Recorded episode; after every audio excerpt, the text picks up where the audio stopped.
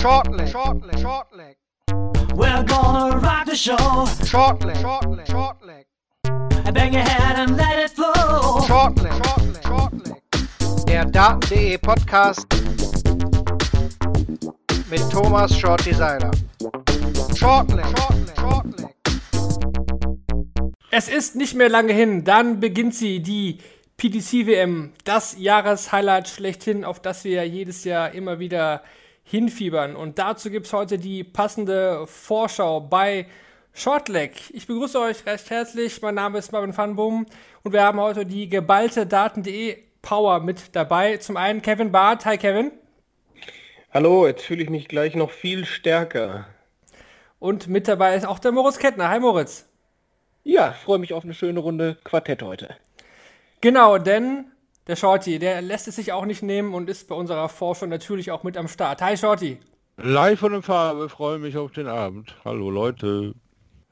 Ja, wie immer noch am Anfang der Hinweis, dass ihr Shortleg hören könnt auf Spotify, Apple Podcast, ihr kennt es, Google Podcast, aber auch den Daten.de YouTube-Channel. Den kann ich euch wirklich empfehlen. Da gibt es auch jetzt schon frische Interviews im Vorlauf der WM mit Nico Kurz, mit Max Hopp und auch mit Gabriel Clemens. Gerne reinklicken, die Videos anhören und auch mal ein Abo dalassen. Das würde uns sehr freuen. Und wir können auch jetzt schon verraten, während der WM wird es auch wieder ein Daily geben. Jeden Tag bzw. Abend dann Shortleg zum tagesaktuellen Geschehen der PDC-WM. Ja, wir waren letztes Mal noch stehen geblieben, das hatten wir noch nicht im Programm, da wollen wir ganz, ganz kurz noch was zu sagen. Die Players Championship Finals, ja jedes Jahr das Turnier, was kurz vor der PDC-WM stattfindet. Kevin, nimm uns mal kurz mit. Am Ende hat Michael van Gerven gewonnen, das Turnier. Schon länger her, dass wir über einen Sieg von Michael van Gerven reden. Was ist dir hängen geblieben von diesem Turnier? Dass Michael van Gerven über weite Strecken wieder mal äh, fantastische Darts gespielt hat, um dann im Finale irgendwie äh, sich von Mervyn King immer wieder und immer wieder, wieder einfangen zu lassen.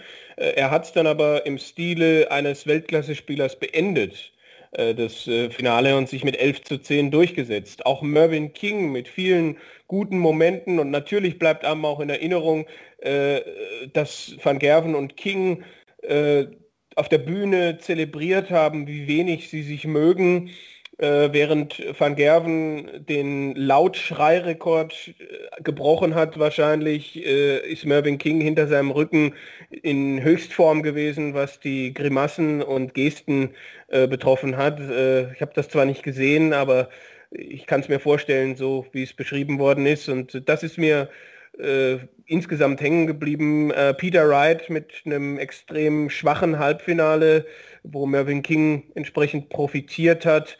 Äh, was habe ich noch auf dem Tableau? Gabriel Clemens mit einem Sieg, der ihn am Ende ähm, in die Position des Gesetzten äh, katapultiert hat. Ob das jetzt gut oder schlecht war, darüber kann man ja auch noch mal an anderer Stelle diskutieren.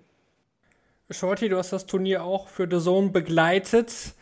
Wie siehst du das? Dieses Jahr die Player Championship Finals, die lange Bubble in Coventry. Viele waren auch müde, auch vom Kopf her. Wie hast du das gesehen?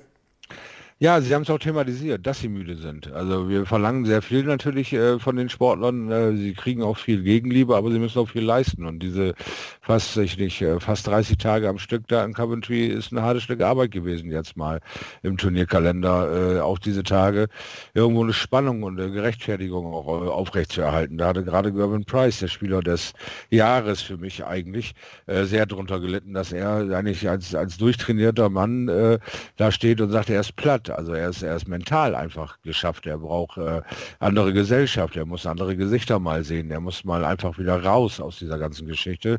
Das ähm, äh, verleitet halt wieder zu der Annahme, was für ein hoher Mentalanteil in unserer Sportart steckt. Der ist nicht körperlich ausgelaugt. Er hätte sicherlich noch viel mehr leisten können als viele andere, die dort war, qualifiziert waren. Aber er hat einfach mental, mentale äh, Motivationsprobleme aufgezeigt, wo er sagte, ich, ich weiß nicht, wie ich mich noch motivieren soll.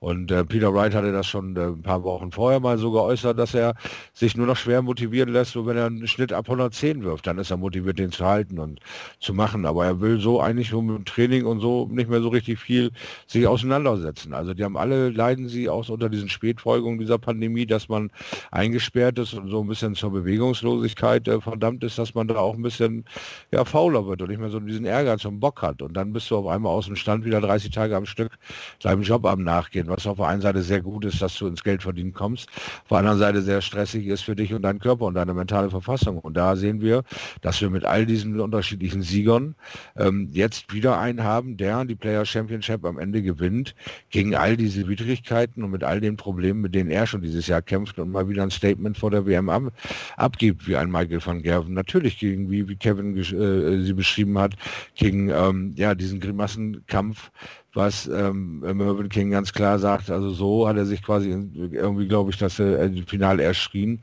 als sie sich zu erspielen, weil Mervyn hat ein fantastisches Turnier gespielt, ein grandioses Turnier, kriegt ein höllisch hohes Geschenk von Peter Wright, indem er so ein schwaches äh, Halbfinale anbietet und konnte dann ein, ein Finale gegen Michael van Gerven aufbieten, dass der wirklich wieder mal leisten musste und auch wieder eine mental starke Leistung abliefern musste und dann eben mit Glück mit Rückenwind die Nummer gewinnt. Also ganz klare Sache, Michael van Gerven wieder mit in diesen Favoritenkreis aufzunehmen. Aber äh, so offen wie dieses Jahr ist es noch nie gewesen, die WM zu gewinnen, glaube ich. Moritz, kurz noch zum deutschen Starter. Kevin hat es gerade kurz gesagt, Gabriel Clemens war der Einzige, weil auch Mender Sulevic kurzfristig auch noch abgesagt hatte. Also nur ein deutschsprachiger Starter bei den Players Championship Finals. Ist ein bisschen wenig eigentlich ist es ja und äh, ich glaube, wir werden es ja auch so ein bisschen noch thematisieren, dass ein Max Hopp äh, sich über die European Tour besonders zur WM gekämpft hat. Auf dem Floor lief da wenig bis eigentlich gar nichts zusammen, was die Ergebnisse auf jeden Fall anbetrifft. Ähm, bei Gabriel Clemens sah es anders aus, der etabliert sich da irgendwie in der Top 32, schafft es dauerhaft auf dem Floor die, die Ergebnisse zu spielen.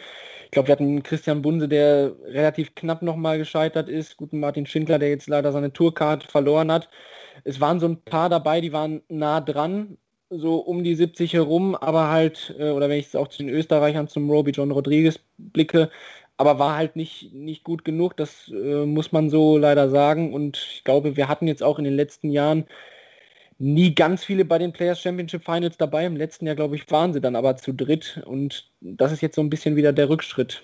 Andererseits dafür jetzt Gabriel Clemens, der hat es natürlich wieder in der ersten Runde sehr gut gespielt gegen Martin Klärmarker, der ja auch so ein bisschen in, in Form gekommen war. Beide da hohe 90 gespielt und hat sich eben durchsetzen können. Gut, dann die zweite Runde gegen Ian White. Da spielt dann halt Ian White plötzlich das, was er sonst auf der Bühne nur sehr selten spielt. Das ist ja so ein bisschen das Dilemma, was an Gabriel Clemens derzeit hat, dass immer wenn es auf der Bühne weit geht, hat er auch gleich einen Spieler aus der Top 16 vor sich, der dann plötzlich die äh, über 100 spielt ist aber auch vielleicht ein Zeichen dafür, dass die Spieler ihn eben sehr ernst nehmen, sehr fokussiert spielen. Clemens ist jetzt auch nicht der Großbrimborium auf der Bühne veranstaltet und äh, da müssen die auch schon ihr A-Game immer abrufen. Deswegen tolle Nummer. Wir halten auf jeden Fall fest, dass Michael van Gerven sich nochmal rechtzeitig vor der WM zurückgemeldet hat mit einem weiteren Major-Sieg in seiner Karriere und hat damit auch den Titel aus dem Vorjahr verteidigt. Bevor wir jetzt gleich in den Draw einsteigen, wie ihr das von den letzten Jahren gewohnt seid, wollen wir erst nochmal generell über die WM reden, auch ein bisschen nochmal das Jahr 2020 Revue passieren lassen. Dieses Jahr, Kevin, ein wenig anderes, ja, ein wenig anderer Run zur, zur WM, viele unterschiedliche Qualifikationskriterien. Wir hatten weniger Protos. Dadurch hatten wir diese drei Series, Summer Series, Autumn Series, Winter Series, weniger European Tour Events findest du trotzdem, dass die PDC das Beste aus dieser schwierigen Situation gemacht hat? Absolut. Also ich erinnere mich zurück an die Zeit, wo es noch keine European Tour gab, wo auch nur Players Championship, ähm, Players Championships und UK Open Qualifiers, Finals, Regional Turniere, wo nur das äh, für die WM-Qualifikation über die Pro Tour gezählt hat. Und auch da hat man am Ende ein schlagkräftiges Feld auf die Beine gestellt. Ich meine, man kann sich jetzt natürlich äh, über die Zusammenstellung der internationalen Qualifikanten ähm, unterhalten und muss das vielleicht auch. Also sechs PDPA-Qualifier auszuspielen an einem Tag, wo einfach so viel auf die Tagesform dann ankommt und zwei davon nur in einem Qualifikationsturnier für ähm, Nicht-Briten auszuspielen, wo dann 13 Hanseln da hingehen und um zwei Plätze spielen, das ist schon sehr unglücklich gelöst und ähm, ich kann verstehen, dass man das alles versucht, äh, ein bisschen internationaler hinzukriegen und dann auch die eigenen Spieler, die Pro-Tourkartenbesitzer ähm, entsprechend zu bedienen. Aber äh, ob es, ob, ob gerade diese sechs PDPA-Qualifier-Plätze so sinnvoll sind, da hätte ich mich gefreut, wenn man vielleicht noch einen weiteren von äh, Challenge Tour und Development Tour dazugezogen hätte, weil wenn man sechs Plätze bei diesem PDPA Qualifier ausspielt, da sind einfach ein paar dabei, die es mit dem, was sie dieses Jahr gespielt haben, vielleicht einfach nicht verdient hätten. Er kam vielleicht sogar auch ein bisschen überraschend. Das war ja eigentlich auch die Chance, Moritz Fallon Sherrock wieder ins Spiel zu bringen, als Drittplatzierte bei der Women's Series. Ich war ein bisschen überrascht, dass es nicht so gekommen ist. Wie siehst du äh, das? Er hatte den Gedanken auch, oder das, das war ja von vielen auch schnell behauptet worden, als sie da Dritte wurde schon. Da ging es dann eigentlich schon während des Turniers ging es ja darum, ja, wenn die gleichen Punktstand haben, irgendwie finden die eine Regel, dass es Sherrock wird. Das hat die PDC nicht gemacht. Sie haben äh, die Regel äh, zugunsten von Dieter Hetman klar ausgelegt. Dann jetzt dieses Thema, äh, wer qualifiziert sich denn noch für die WM? Ich meine, wir sprechen ja vielleicht auch noch drüber, der eine oder andere hat ja eine quasi Wildcard bekommen. Auch da hat man sie außen vor gelassen. Ich finde, schon bemerkenswert, dass da zumindest Barry Hearn sein Wort gehalten hat und gesagt, es, es gibt an der Stelle keine Geschenke, da soll sich jemand qualifizieren und das hat sie jetzt in dem Turnier nicht geschafft. War ich tatsächlich auch etwas überrascht, aber wäre auch für die PDC schwierig geworden, das jetzt den Tourcard-Holdern und ähnlichen zu kommunizieren. Nur weil da jetzt eine Fallon Sherrock äh, bei der letzten WM so stark gewesen ist, sie dann eben wieder dort ins Preisgeld automatisch zu bringen. Also äh, an der Stelle hat die PDC Wort gehalten oder Barry Hearn hat es relativ schnell auch auf Twitter kundgetan. Es, es wird da keine äh, Vorregelung geben, die sie jetzt bevorzugt und ähm, ja, haben das so äh, gehalten. Ja gut, dafür ist Diogo Portella äh, bevorzugt, ohne dass Auf er, den wollte ich hinaus. Ja, genau. Oder Herr Gilidwala, äh, das sind so die zwei, die mir einfallen, wo ich so denke, gerade Portela ist so der neue Devin Peterson. Er ist einfach Brasilianer und das äh, zeichnet ihn, also er hat sich dann in den vergangenen Jahren ja auch für die WM dann über die Südamerika-Quali äh, qualifiziert. Aber in diesem Fall, er ist halt die südamerikanische Nummer eins. Okay, woran mache ich das fest, dass er der Einzige ist, der irgendeine PDC-Tour spielt? Das finde ich schon schwierig. Ja, und äh, es ist schon bemerkenswert, dass die auch als Representatives des äh, Landes oder Kontinents dann ausgestellt werden und nicht als äh, Qualifier halt. Ich weiß nicht, wenn wir jetzt bei dem Thema kurz sind, auch der, der indische Qualifier, da hat sich ja dann Nitin Kuma, der in den letzten Jahren die, die Flagge Indiens hochgehalten hat, auch äh, schon mal kundgetan. Da wird von irgendeinem indischen Verband die Nummer 1 hingeschickt das letzte Turnier, was dieser Verband veranstaltet hat, waren die WM-Qualifier des letzten Jahres und die indischen Meisterschaften des letzten Jahres. Der Typ wohnt ja, glaube ich, in England und das ist jetzt ja auch keine äh, Konfrontation seitens Gilit Wallas, dass, er, äh, dass das jetzt böse ihm gegenüber ist, aber man muss schon hinterfragen, warum da ein Verband, der irgendwie gar keine Turniere ausrichtet, den indischen Dart nicht vorantreibt, dann da so einen auswählt, hinschickt und die PDC das auch äh, so sich gefallen lässt. Klar, die PDC sagt wahrscheinlich einfach dem Verband, hier seht zu, dass ihr da einen äh, hinsendet, wir wollen ein internationales Turnier haben und dann ist es die Verantwortung des, des nationalen Verbandes zu gucken, wen bringen wir da jetzt hin aber äh, obwohl ich da halt nicht weiß, wie genau das zwischen PDC und den entsprechenden Verbänden vereinbart ist. Aber das finde ich dann schon seltsam zu sagen, ja, wegen Corona, wir lassen kein Turnier stattfinden und dann schicken wir da mal irgendwen hin. Hat auch das Geschmäckle, dass ausgerechnet Portella und Gilidwala ja in England sowieso wohnen. Das heißt, da muss keiner stressig anreisen, keiner stressige Tests machen. Hat so einen Beigeschmack. Vor allem hat es ja die Asian Tour hinbekommen, nochmal kurzfristig auch vier Qualifier spielen zu lassen. Da frage ich mich, war das jetzt da jetzt nicht möglich? Gut, kann man natürlich auch sagen, Portella hätte ihn wahrscheinlich eh gewonnen. Ist wahrscheinlich nicht so mutig die Aussage. Beim, beim Inder ist vielleicht das was anderes, aber ja, auf jeden Fall interessant, dass die PDC da so kurz vorher einfach dann diese Wildcards vergeben hat. Short, ich würde immer gerne zurückkommen auf diesen PDPA-Qualifier, dieser Last Man Standing Qualifier, wie manche auch sagen. Der wurde jetzt gesplittet. Wir hatten ja ein paar europäische Qualifier, die nicht stattfinden konnten dieses Jahr, auch zu Ungunsten der Österreicher zum Beispiel. Äh, wie fandest du, dass der gesplittet worden ist? Also ich hätte da jetzt zum Beispiel lieber gesehen, dass man alle in einen Topf wirft und sagt, komm, hier dann wenigstens die sechs Leute, die dann hier an dem Tag am besten sind, die kommen durch. Jetzt hat man das nochmal gesplittet auf UK und Non-UK. Wie, wie war da dein, dein Eindruck davon? Wie fandst du das? Ja, wie, wie, wie schon erwähnt, wie so ein äh, Geschenk geben an die Leute äh, zurückgeben, äh, wo man eben halt ähm, das nochmal aufsplittet, um es nicht großartig erklären zu müssen. Wir, wir, lassen euch ja teilhaben, aber eben nur bis zu einem gewissen Grad. Ich habe auch in der Vergangenheit immer wieder erwähnt, wie, wie oft mir das vorkommt, dass der deutsche Teilnehmer einer WM spätestens in der zweiten Runde mit einem aus der ersten 16 gesegnet ist. Und äh, da wurde ich dann auch immer für äh, angegangen. Jetzt haben wir das wieder, dass der erste Deutsche sich durch die Qualify, äh, durch den, den äh, na, äh, Pretender da, den, den, den Preliminary Round kämpft, um dann gegen einen Deutschen anzutreten. Und das, äh, da schüttel ich immer noch den Kopf, wie das immer wieder passieren kann. Also äh, warum sollte ich mir da Gedanken darüber machen, dass Portella mit irgendeinem Geschmäckle da ist? Der ist genau aus den erwähnten Gründen da, weil er eben vor Ort ist, weil kein Reisestress herrscht und weil sich weder aus Brasilien noch aus Indien irgendwer meldet, der irgendwie irgendein Gewicht oder ein Wort in der Dartszene hat, auf dem man hören müsste, wo man sagen muss, hey, Moment mal, Veto. Pelé hat gesagt, es gibt mehr Brasilianer, die Dart spielen können. Ja, äh, da müssen wir mal schauen. Und äh, es gibt eine brasilianische Nationalmannschaft in alle Welt. Und ob sich Diego Portella da immer so wie geschnitten Brot durchsetzt, äh, haue ich auch einfach mal so in den Raum rein. Ja, und bei, äh, seitdem die ich die, meine Erklärung schon andauert, gibt es schon wieder eine Million in der mehr. Also äh, da gibt es wahrscheinlich X-Talente ja, äh, äh, die da den Gitwaller in Boden, Grund und Boden spielen, aber die eben nicht rankommen, weil keine Verbindungen da sind, weil du gerade einen Verband erwähnst, der eigentlich in der absoluten Bedeutungslosigkeit rumhängt und sich um nichts kümmert. Aber irgendeine Weisungsbefugnis hat die die PDC akzeptiert. Wieso das so ist, können wir alle hier nur Rätsel raten. Wir können es nur der PDC vorwerf, äh, vorlegen und sagen, erklär mal.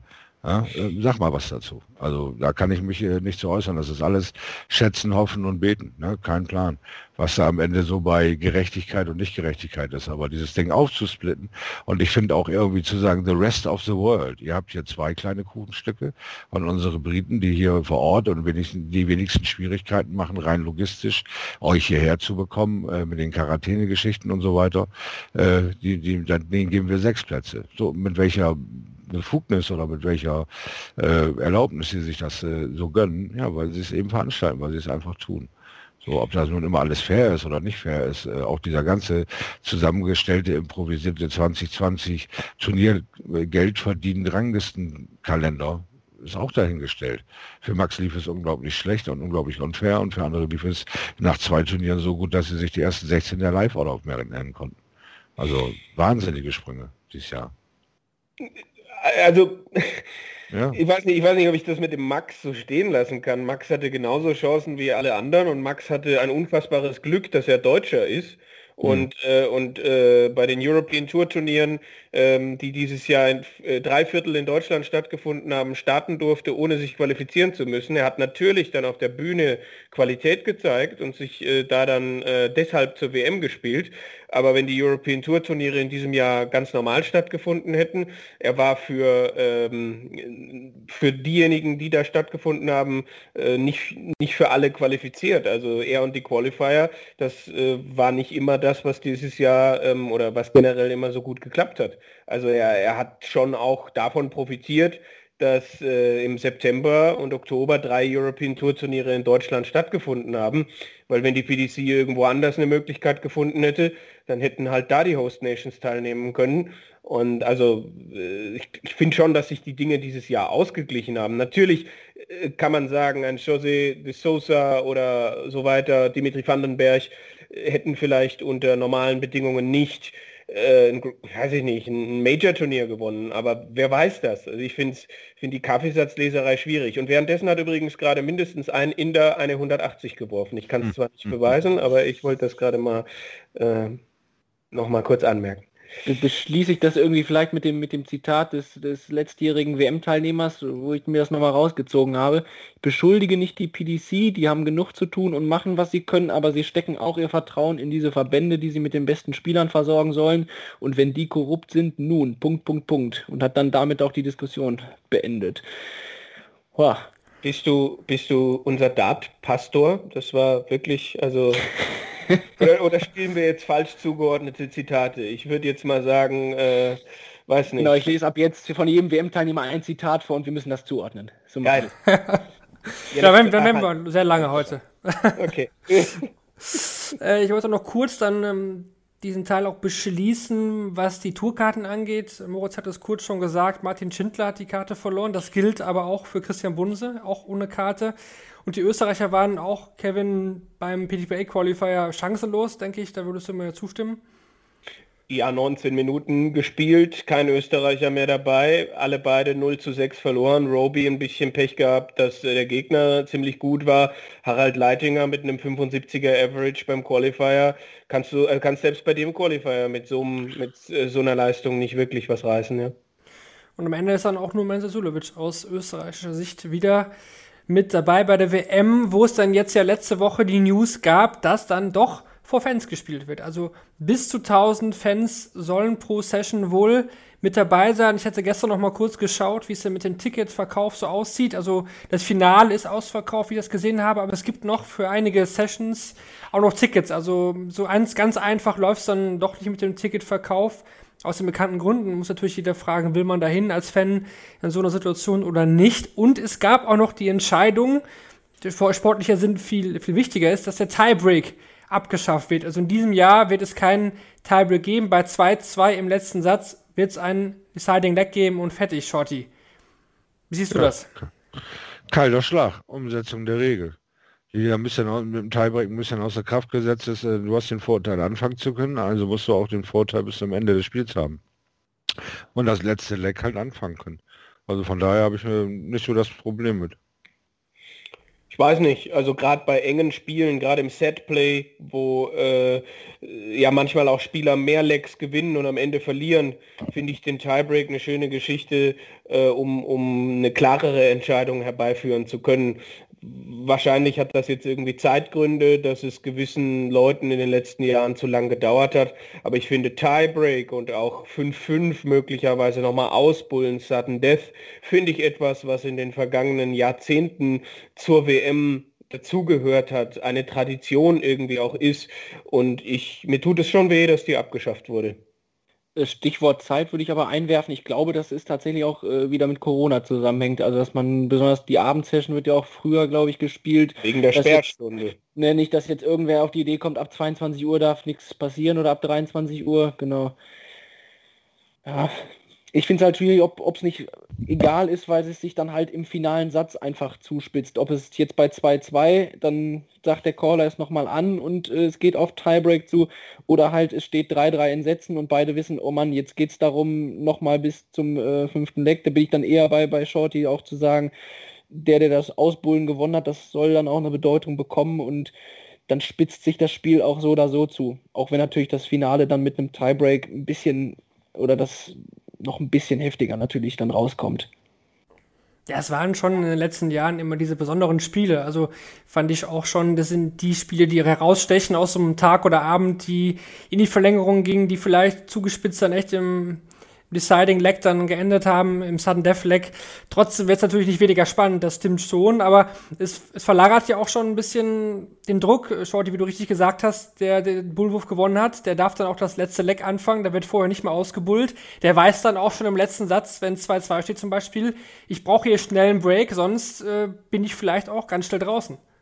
Ja, die ganze Motorik, die ganze Endspurt verändert sich. Ne? Sie werden, äh, wollen klare Entscheidungen, schnellere Entscheidungen dann natürlich in dem Deciding Set herbeiführen. Also von daher wird es da schon Brisanz und Spannung haben, denke ich.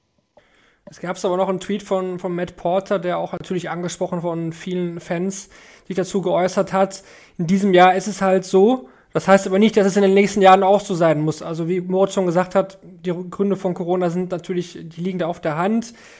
Wir haben ja auch ein total anderes System vor Ort. Man, man muss die Maske tragen, bis man auf dem Platz ist natürlich. Man muss mit einer App bestellen, um, um das Bier zu bekommen, um Essen zu kriegen. Dieses Fan Village, was ja auch wirklich äh, ja, bei der WM herausragend ist, wird es dieses Jahr auch nicht geben. Gibt nur so einen kleinen Merchandise-Stand. Also da ist schon sehr viel anders. Man hat zugewiesene Tische natürlich, aber auch zugewiesene, Slots, wo man da sein muss beim Reingehen. Also es ist alles dieses Jahr ein bisschen ja, einfach ein bisschen anders und auch die Fans werden sich ja vom Verhalten her wahrscheinlich ändern, Moritz. Also, oder? Also, An der ich, Stelle sage ich das. ich, Ich hatte überlegt, ob an der Stelle wollten wir doch Christian Drosten noch dazu schalten am besten, äh, was er davon hält. Aber äh, ich bin gespannt, äh, was die Fans angeht, weil wir haben ja auch in, in Deutschland, weiß ich nicht, das erlebt, dass dann Sessions doch mit 500 Zuschauern stattgefunden haben. Ich glaube, Ian White hat die Pfiffe gegen Max Hopp trotzdem abbekommen.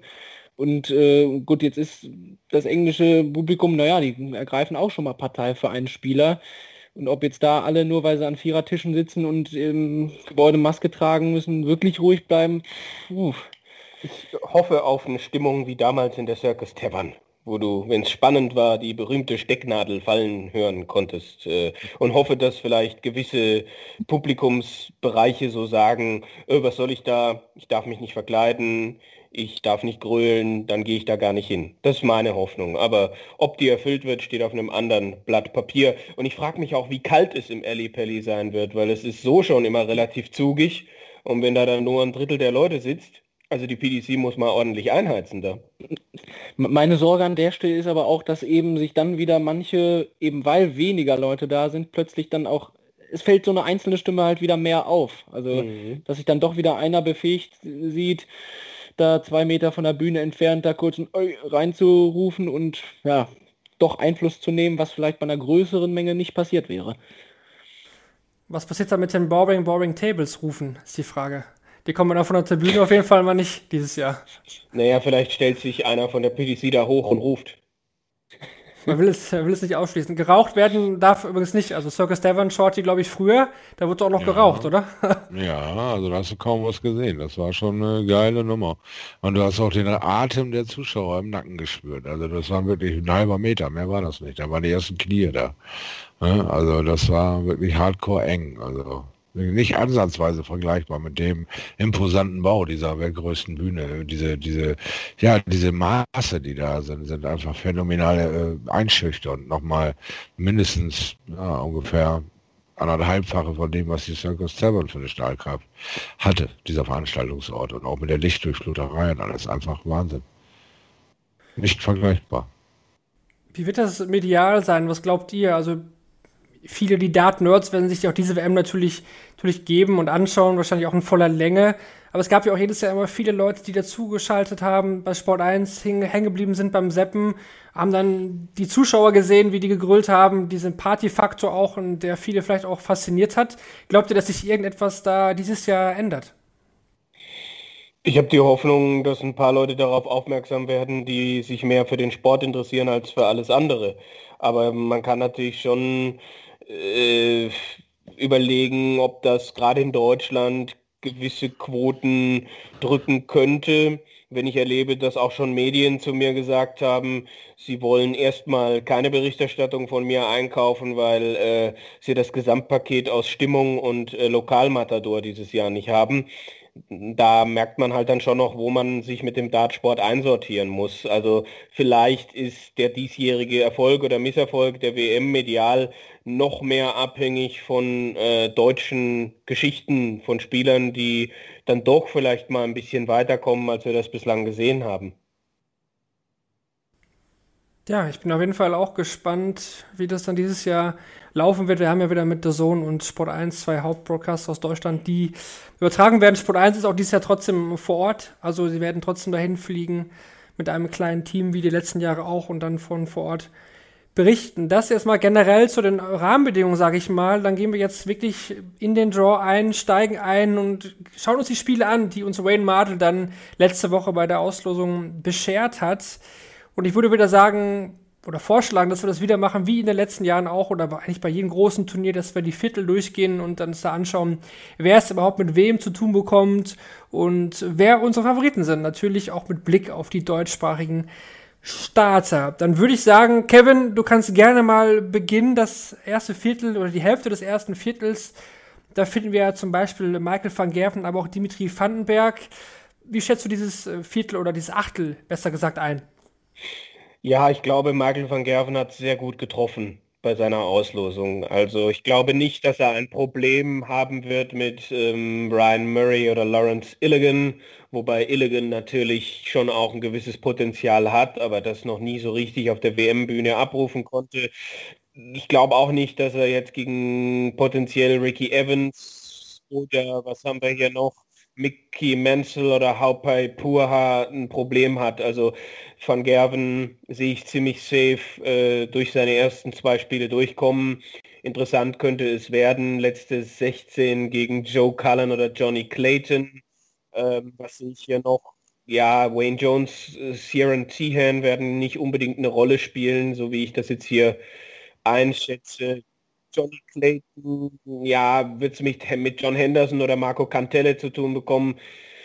Beides nicht Spieler, die unbedingt in Form sind. Also wenn ich mich festlegen müsste, würde ich da irgendwie ein Achtelfinale zwischen äh, Van Gerven und Clayton tippen, weil Kallen und die WM für mich immer noch nicht so richtig äh, zusammenpasst letztendlich. Dave Chisnell äh, gegen Keegan Brown oder Ryan Makel beides jetzt nicht Spieler, die total in Form sind. Was sehe ich hier noch? Danny Noppert äh, gegen Martin Klärmarker oder Herrn Carolison. Hm. Noppert könnte schon gefährlich werden für Chizzy, so wie ich das jetzt einschätze. Dimitri Vandenberg gegen Luke Humphreys oder Paul Lim ist natürlich der Kracher in dieser Hälfte. Vandenberg gegen Humphreys, die beiden Youngsters, Wahnsinn. Also wenn Dimitri das übersteht, dann habe ich ihn hoch im Kurs dass er am Ende durchgeht und im äh, Viertelfinale dann auch auf äh, Michael van Gerven trifft. Also van Gerven gegen Vandenberg wäre so das Viertelfinale, äh, was ich mir vielleicht auch erträume. Schaut, da gibt es da irgendwelche Einwände von dir oder siehst du es ähnlich? Nee, da kann man äh, nicht wirklich viel widersprechen. Also da ist schon eigentlich alles so in der Reihe, wie es mir auch gefallen würde weiß nicht so ganz genau, ob Johnny Clayton da so ja, chancenlos sein könnte gegen Van Gerven. Nimmerchen davor. Aber na gut, also wir haben es gesehen, Van Gerven hat nochmal ein Statement abgeliefert, hat gegeben, aber auch Clayton hat geliefert. Naja, dann von der Erfahrung her vielleicht eher Van Gerven. Also gehe ich da einfach mal mit. Ich sehe Van Gerven, wenn stolpern, natürlich das erste Mal gegen Clayton. Mhm. Und äh, gerade im Setplay, wie du sagst, kann was ja. passieren. Da muss aber Johnny Clayton dann auch in dem Moment das tun, was er schon ein paar Mal getan hat, aber nicht so konstant tut. Ja, ganz genau. Genau mhm. darum geht es. Er weiß zwar, wie es geht, aber er weiß nicht, wie er das konserviert. Mhm. es kann dann äh, wirklich wie in einem Rutsch, zack, zack, zack sein, kann aber auch äh, ein Set sein und dann passiert drei Set nichts mehr. Also von daher, hm. Vor allem bei Clayton, da hängt das viel an der Doppelquote. Also da hat Spiele dabei, wo das gar nicht läuft und dann Spiele, wo er die traumwandlerisch sicher trifft. Ja. Da wird er einem Michael van Gerven gefährlich. Das hat er, ich glaube, vor, vor zwei, drei Jahren oder so beim Grand Slam hat er immer im Viertelfinale auch ganz gut gekitzelt. Das muss er halt schaffen. Wenn, wenn ja, das muss, Doppel muss im ersten Leck was daneben geht, dann sieht das muss, schon böse aus. Ja, muss früh rein, ne? Muss, muss früh mit der Doppelquote stehen, Selbstvertrauen haben und den Angriff blasen, ne? Dann geht das. Also auch dran glauben, das ist das große Ding, der ja. nächste Schritt für ihn. Ne? Die Zeug hat er jetzt mittlerweile dazu, das Handwerkszeug, aber jetzt muss der Glaube dahinter, ne? dass er ihn auch kriegen kann. Aber na gut, wir werden sehen. Vielleicht wird es auf jeden Fall erstmal ein geiles Spiel. Und ansonsten sind wir, glaube ich, mit Dimitri und Michael da auf der Ecke gar nicht so, so verkehrt. Jetzt haben wir in den letzten Jahren oft gesagt, dass der Set-Modus Michael van Gerven gar nicht so äh, entgegenkommt. Jetzt würde ich einfach mal behaupten, dieses Jahr mit seinen Up and Downs in seinem Spiel, die er wirklich eigentlich jedes Turnier hatte, auch bei den Players Championship Finals, ist er der Set-Modus nicht vielleicht sogar das, Kevin, was ihm dieses Jahr vielleicht sogar entgegenkommt bei der WM? Gut, wenn er zur falschen Zeit das Down kriegt, weiß ich nicht. Also äh, ich habe ihn schon sehr auf der, auf der Rechnung dieses Jahr, aber die Tatsache, dass er in acht WMs, in den letzten acht Weltmeisterschaften immer zu den Favoriten gehört hat, und stellenweise zum haushohen Favoriten erklärt wurde und das Ding nur in Anführungsstrichen dreimal gewonnen hat, das spricht schon eine, eine Sprache. Aber natürlich könnte man jetzt, aber ich weiß nicht, also wenn er die Dinge, wenn er das zum falschen Zeitpunkt hat, sein Down, dann können auch mal zwei Sets weg sein. Ne? Ich meine, ich weiß es nicht. Setplay und Michael van Gerven, das ist für mich immer noch so eine Geschichte, die deutlich wackeliger ist als er mit Legs. Wir werden es auf jeden Fall sehen. Ich finde zum Beispiel Ryan Murray, der klingt jetzt zwar sehr, sehr nach Außenseite, ist er sicherlich auch. Aber wenn der, wenn der vielleicht durchkommt, ich fand ihn jetzt zum Beispiel in den letzten Monaten ganz recht interessant. Also hat ja auch diese Geschichte mit Michael van Gerven, dass er derjenige war, der die zwei neuen Data kassiert hat gegen ihn in einem Match. Vielleicht wäre das ja ein interessantes Erstrunden-Match für Van Gerven, beziehungsweise dann ja Zweitrunden-Match des Turniers. Das war das erste Viertel. Kommen wir zum zweiten Viertel und da muss ich sagen, dass das von den Gesetzten her das Viertel ist, wo ich äh, mich am meisten drauf freue, bin ich ehrlich. Äh, Moritz, wir haben da Spieler wie Michael Smith, Devin Peterson, Gary Anderson, Manso Sulevic ist dabei, Rob Cross hat viel zu verteidigen, dann Adrian Lewis, bei dem auch einiges auf dem Spiel steht und Glenn Durant ist auch mit dabei, Jamie Hughes holt das Ganze ab. Also das klingt schon sehr, sehr lecker. Achtel. Was? Achtel, kein Viertel. Wieso? alle, alle ist glaube ich ein Viertel, wenn man von der 4 bis zur 5 komplett dabei ist. Aber äh, wie dem sei, also die 8 klingen schon extrem sexy und dann nehmen wir jetzt nochmal überhaupt die, die Spieler dabei, die noch dazukommen. Äh, wenn ich äh, für Adrian Lewis, der äh, kriegt ja irgendwie jetzt so eine Riesenauslosung vor, vor die Nase gesetzt mit Damon Hatter oder Danny Baggish. Das ist schon ein Erstrundenduell, was, was knallen kann, weil, weil Baggish bei der letzten WM gut gespielt hat und ein Damon Hatter, über den brauchen wir, glaube ich, nicht groß sprechen, dass der in den letzten Wochen fabelhaft spielt.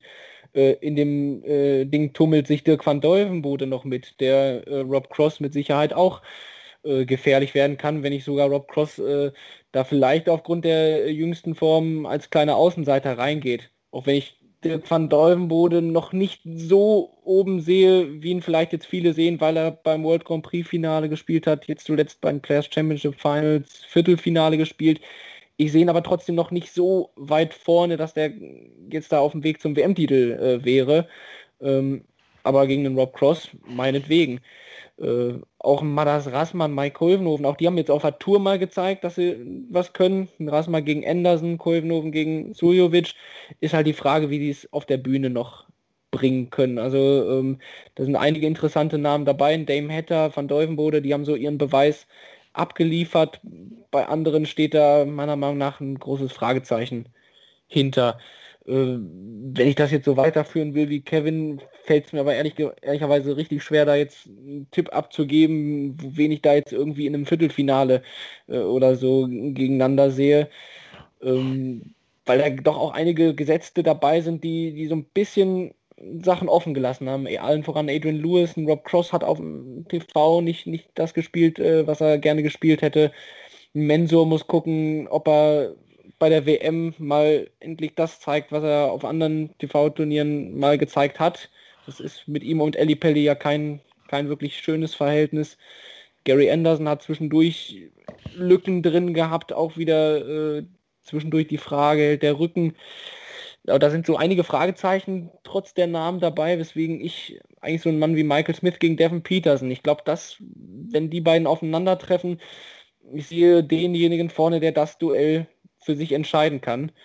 Ähm, und da in der unteren ähm, Achtel mit Cross, Lewis, Durant, Youth fällt es mir ganz schwierig, überhaupt äh, eine Prognose abgeben zu wollen.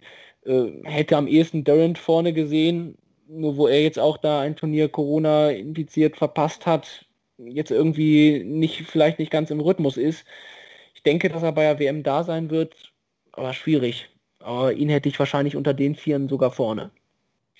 Ja, mein Viertelfinale wäre Peterson Durant in der Hälfte. Mhm gehe ich mit, obwohl ich aber Michael Smith irgendwie, der hat mich dieses Jahr eigentlich gar nicht so überzeugt, aber irgendwie habe ich den auf dem, auf dem Zettel. Weiß nicht, der, der, hat jetzt allein, was der jetzt in den letzten ein, zwei Monaten gespielt hat, Winter Series, da zwei Turniere eingesackt, äh, auch auf, äh, auf der TV, auf der Bühne, das äh, riecht eigentlich schon, schon gut bei ihm.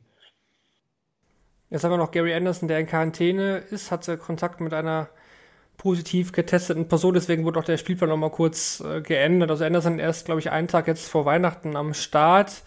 Shorty, Devin Peterson, wir haben jetzt schon öfter im Podcast darüber gesprochen, hat eine super Entwicklung in diesem Jahr genommen. Traust du ihm bei der WM jetzt auch den großen Wurf schon zu, weil Peterson bei der WM ja eh eigentlich immer sehr, sehr gut performt hat? Ja, das stimmt allerdings. Und er hat sich dieses Jahr eine richtig äh, Bestätigung geholt, dass selbst Spiele, äh, wo ihm die Darts vor die Füße fallen, weil er scheinbar, obwohl er diese kurze, schnörkellose Bewegung hat, so einen weichen Wurfstil hat, dass diese Darts durch ihre Länge so kopflastig werden und einfach äh, kaum mit wirklich Kraft in dieses Board eindringen. Also äh, finde ich faszinierend bei dem Statur von ihm, bei, bei diesem Aussehen und dann diese Weichheit in dem Wurf. Also äh, wenn er, wenn es da nicht auch irgendwo wieder zu einer ungelenkten Zeit irgendeine Häufung seiner Bounce-Out gibt und er sich damit aus Ruhe bringen lässt, ist er ein absolut ernstzunehmender Kandidat und auch gleich direkt Michael Smith rauszunehmen, obwohl der eigentlich auch wieder einen Quantensprung nach vorne macht in den letzten Wochen. Also von daher ist es in diesem Jahr äh, wirklich schwer äh, darzustellen, weil jetzt reden wir davon, dass Michael Smith auch Major-Turniere ohne Publikum nicht gewinnen kann. Äh, jetzt frage ich mich, was genau stört ihn jetzt noch, weil er ist schon weniger gestenreich als früher. Er versucht nicht mehr so diesen Kontakt mit dem Publikum aufzunehmen, nur noch mit seiner Ecke. Jetzt hat er kein Publikum mehr, jetzt äh, kann er nur für sich selbst performen, haut sich immer bei einer guten Aktion an den Kopf, aber scheint dann im nächsten Leck sofort wieder seine Lektion vergessen zu haben und ist sofort wieder in dem alten Schema drin. Ich weiß nicht, was den Kerl aufhält, endlich Major-Turniere zu gewinnen. Und auch dieses Jahr sehe ich nicht unbedingt, dass Michael Smith äh, ja, die WM gewinnen kann.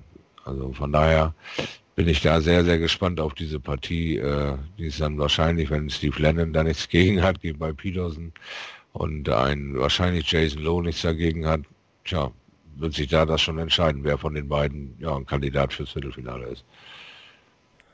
Zu den, genau, zu den deutschsprachigen wollte ich gleich nochmal gesondert kommen. Kevin, eine Frage noch zu, zu Adrian Lewis. Der ist eigentlich aktuell im freien Fall. Wir reden ja auch schon öfter drüber, immer wieder, dass er das nicht mehr so ans Board bekommt wie früher. Er kann sich nicht mehr so auf sein Talent verlassen, weil andere Spieler einfach einfach besser geworden sind und ihm auch den Rang abgelaufen haben. Der muss jetzt natürlich sehr aufpassen. Bei der WM war er eigentlich auch immer ja, in guter Form. Aber wenn er da jetzt früh rausgeht, dann ist er auch schnell aus den 32 der Welt raus. Dasselbe gilt auch eigentlich für Gary Anderson, der auch aufpassen muss. Ja, Louis noch mal ein bisschen mehr. Bei Louis sehe ich diese Abwärtsspirale noch mal deutlich mehr. Gary Anderson dieses Jahr mit einem Finale beim World Matchplay unter anderem und auch bei der Premier League seine Rolle gespielt. Aber Louis hat äh, dieses Jahr vor allem sich in mein Gedächtnis gegraben, dadurch, dass er noch lauter schreien kann als Gervin Price. Und wenn das das einzige, also klar, haben wir immer wieder mal Spells gesehen, aber das ist zu wenig. Und er wird gegen Damon Hatter rausgehen. Ja, das sehen viele so, ja. Ich würde mich da, glaube ich, auch anschließen, obwohl Hatter Baggage für mich einer auch der oh, ja. Partien ist äh, in der ersten Runde, obwohl man von Baggage natürlich auch wenig sieht. Also letztes Jahr bei der WM fand ich ihn jetzt auch nicht so überzeugend. Nee. Äh, müssen wir mal abwarten, wie sich das dann entwickelt. Aber hätte er natürlich, äh, ja, eigentlich schon als umgesetzter Spieler trotzdem irgendwie gefühlt einer der Favoriten auch äh, van Deuven wurde. Das sind so richtige Geheimfavoriten in diesem großen Viertel. Damit haben wir die erste Hälfte des Turniers schon äh, etwas durchgesprochen. Wir haben gesagt, Michael van Gerven, Dimitri Vandenberg sehen wir so ganz oben vorne. Dann unten, ja, Smith, Peterson, der Sieger davon wir sind auf jeden Fall bisher relativ einig, würde ich sagen. Das finde ich doch ein bisschen überraschend. Aber das kann sich ja auch schnell ändern, wenn wir die zweite oh Turnierhälfte besprechen.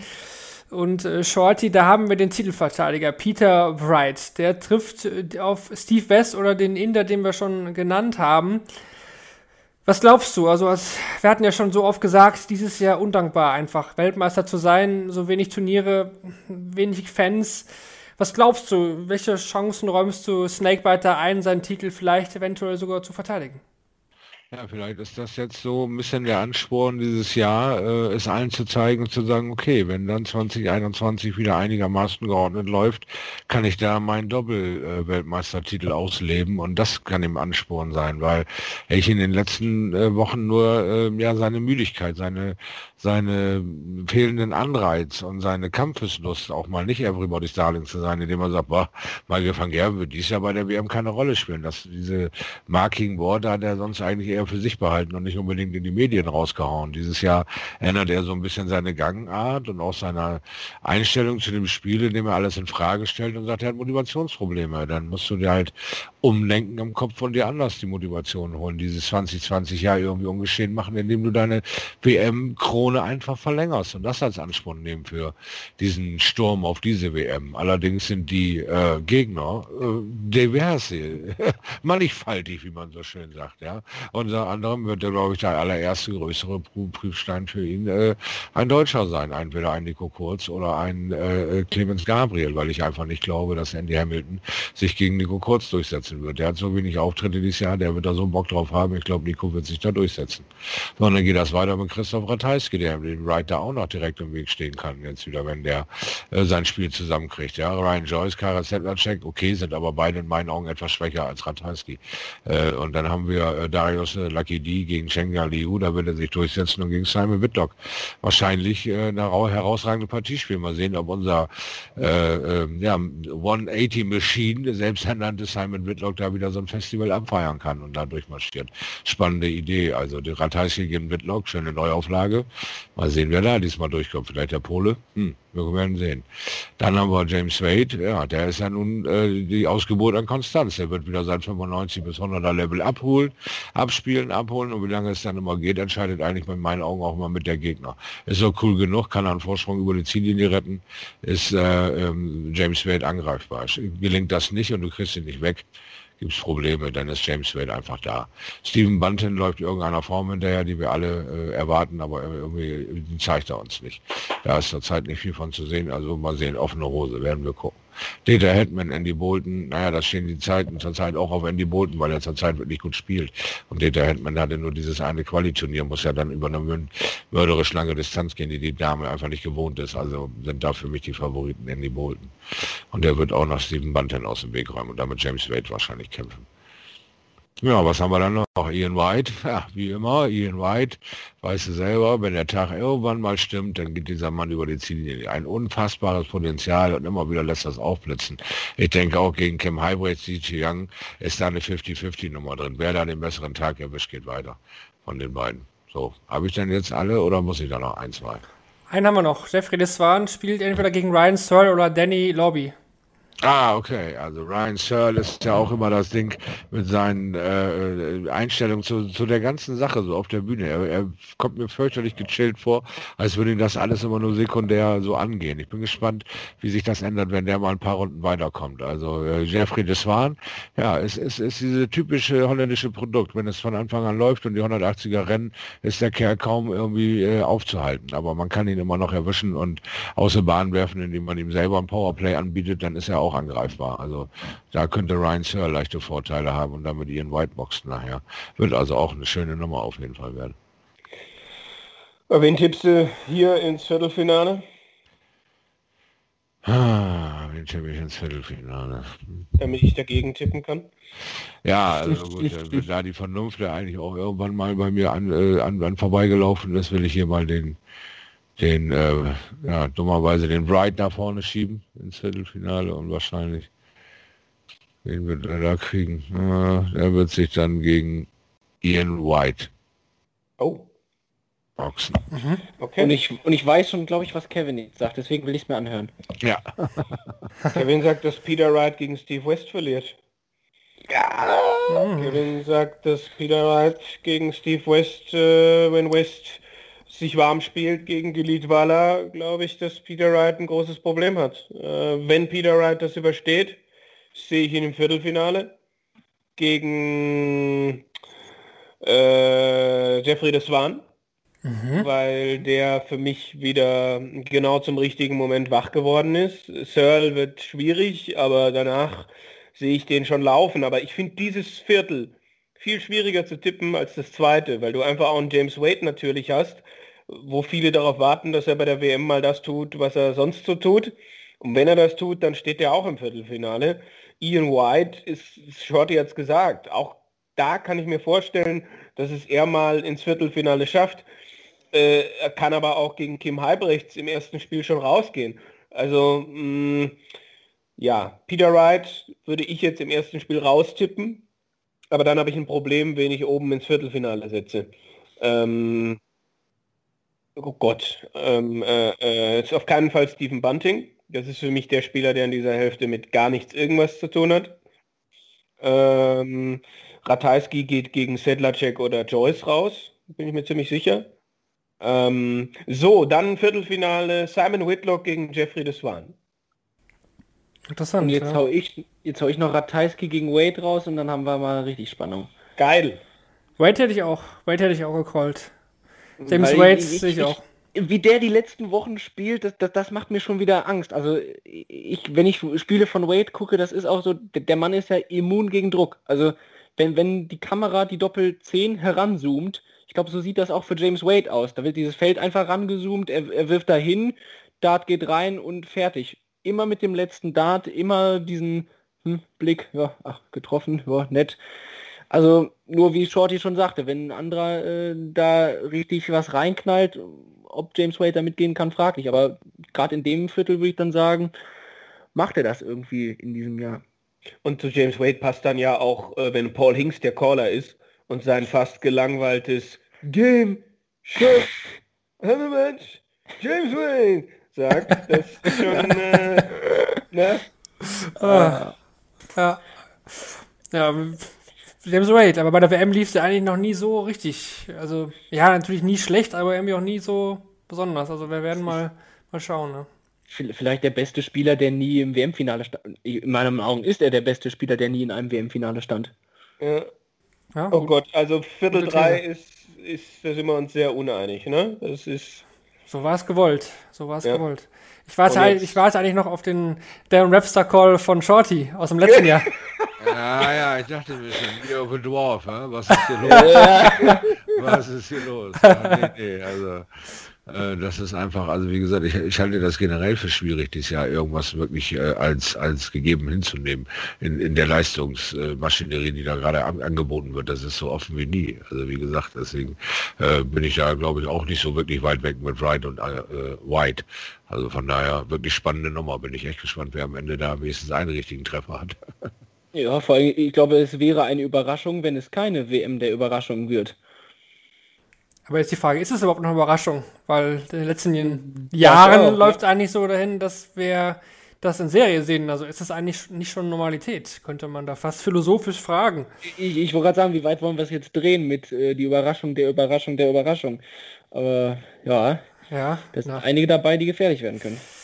Und davon haben wir auch einige im letzten Viertel mit dabei. Definitiv wird angeführt von Gavin Price. Kevin Price natürlich sicherlich einer der Top-Favoriten, da müssen wir nicht drum herum reden, aber auch ein Jose de Sousa ist mit dabei, ein wieder erstarkter Mervyn King, Fragezeichen, Nathan Espinel, auch in den letzten Jahren bei der WM sehr, sehr gut unterwegs, Van der Voort wieder ja, auf Schiene würde ich fast sagen. Also besser als in den letzten Jahren. Gurney und Doby jetzt wahrscheinlich eher nicht. Aber Price und D'Souza können sich auch relativ früh schon treffen. Was machst du mit diesem Viertel? Was mache ich denn mit diesem Viertel? Ähm, also ich äh, glaube, dass dass es auch Zeit wird für Gervin Price, endlich mal bei der WM auch das zu zeigen, was er kann. Er wird kein Problem mit Luke Woodhouse oder Jamie Lewis haben, sehe ich nicht so richtig. Äh, wird auch kein Problem mit Brandon Dolan, Mike de Decker oder Herrn Folks haben. Hude, ne, höre ich zum lese ich ehrlich gesagt fast zum ersten Mal. Ähm, José de Sousa gegen Ross Smith oder äh, David Evans, das kann schon Schwer. eng werden. Das ist schon, weil de Sousa zum ersten Mal in dieser Position, ich habe was zu verlieren. Und das auch noch bei der WM, keine Ahnung. Mervyn King äh, ziemlich sicher gegen Max. Ich weiß gar nicht, warum Gordon Mathers, der noch nie über den 82er Average auf der Bühne hinausgekommen ist, von manchen da so stark geredet wird oder was auch immer. Mervyn King, alles andere als konstant. Also ich äh, traue mich, Max äh, in die dritte Runde zu tippen und dann, wenn De Sousa raus wäre, wäre ja der Draw extrem offen. Kurzum, Gervin Price würde ich hier in diesem Viertel vorne sehen. Ähm, Nathan Espinel hat mich jetzt gerade im TV dieses Jahr nicht wirklich überzeugt und kann an einem Scott Waits oder einem Matt Campbell auch scheitern. Vincent van der Voort äh, gegen Möllenkamp oder Kritschmer ist auch ein enges Ding in meinen Augen, weil Kritschmer, äh, hm, okay, gute Frage. Was machen wir denn jetzt damit? Gurney kann in der ersten Runde rausgehen.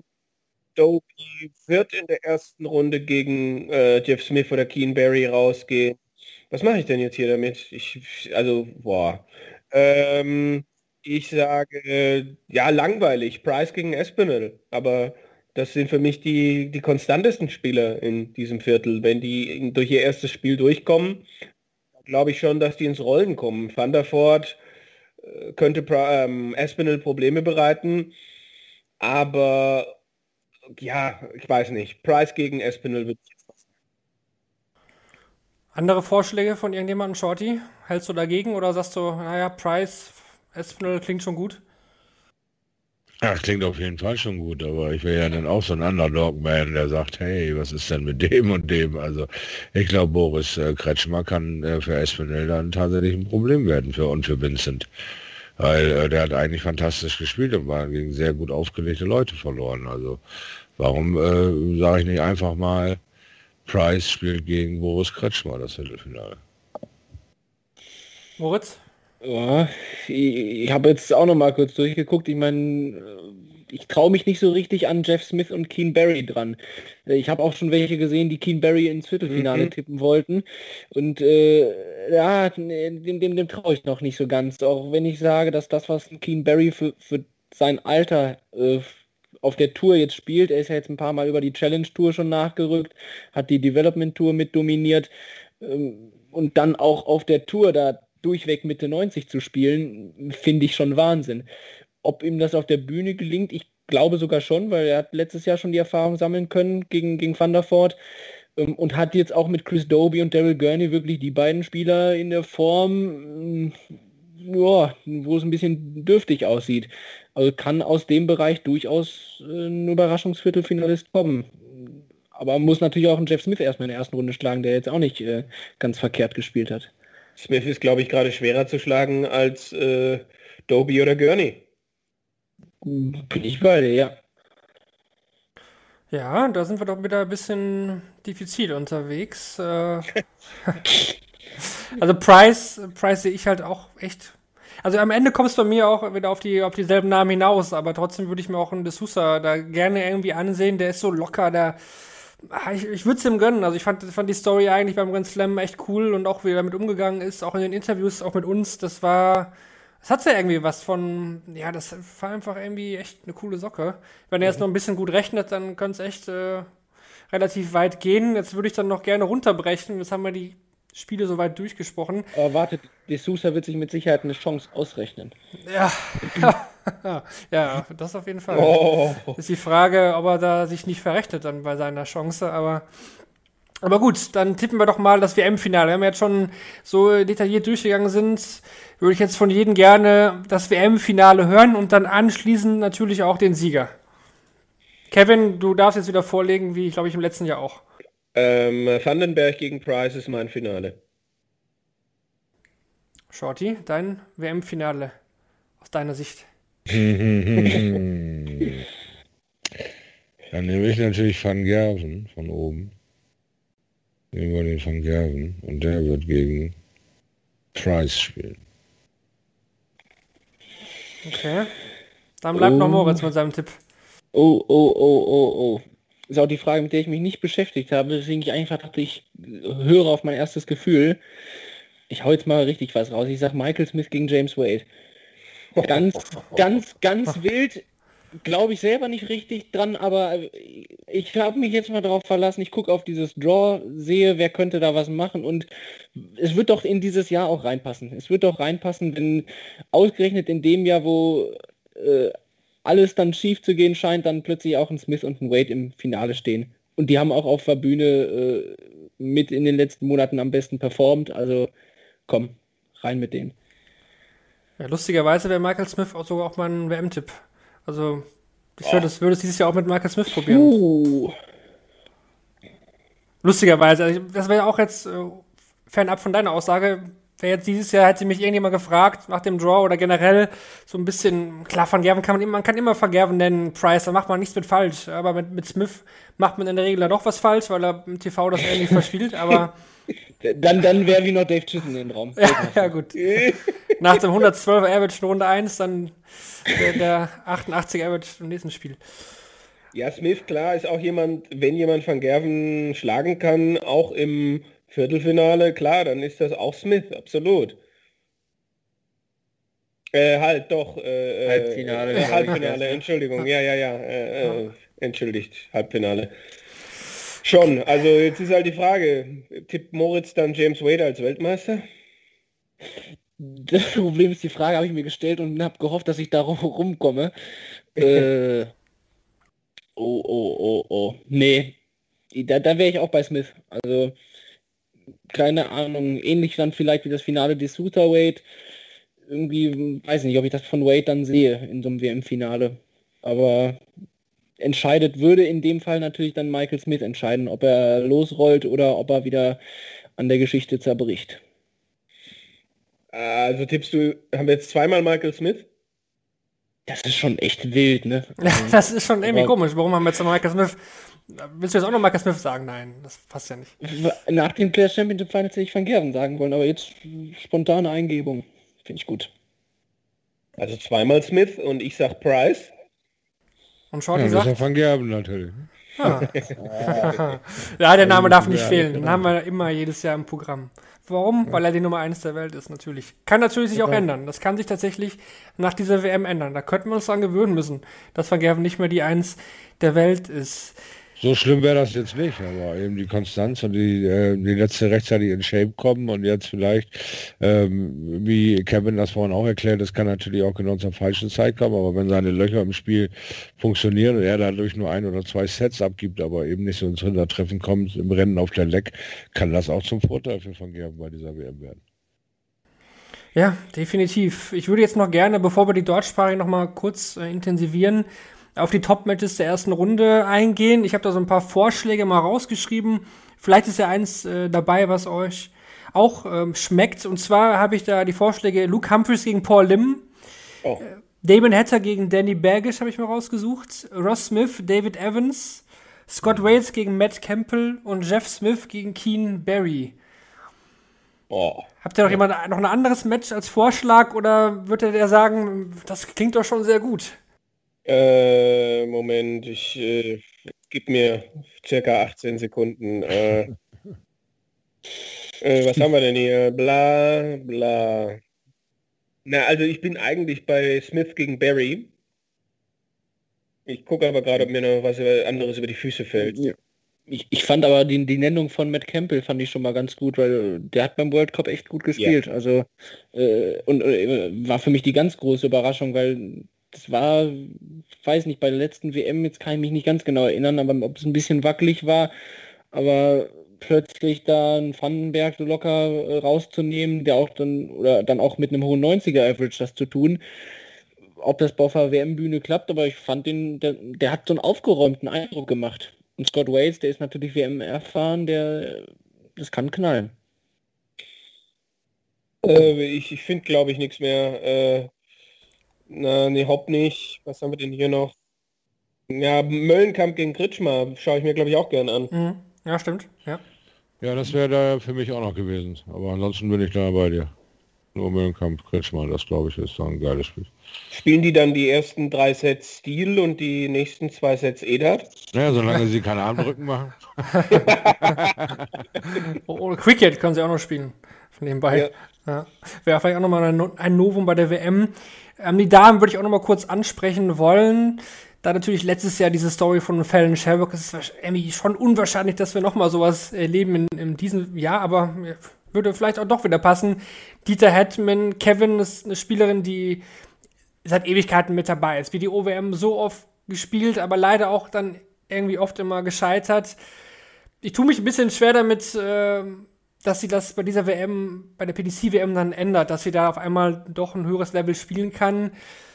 Also gegen Andy Bolton sehe ich da auch Andy Bolton echt äh, deutlich vorne, weil Happen eigentlich nicht so das Niveau hat, was Sherrock und auch was Lisa Ashton spielen kann.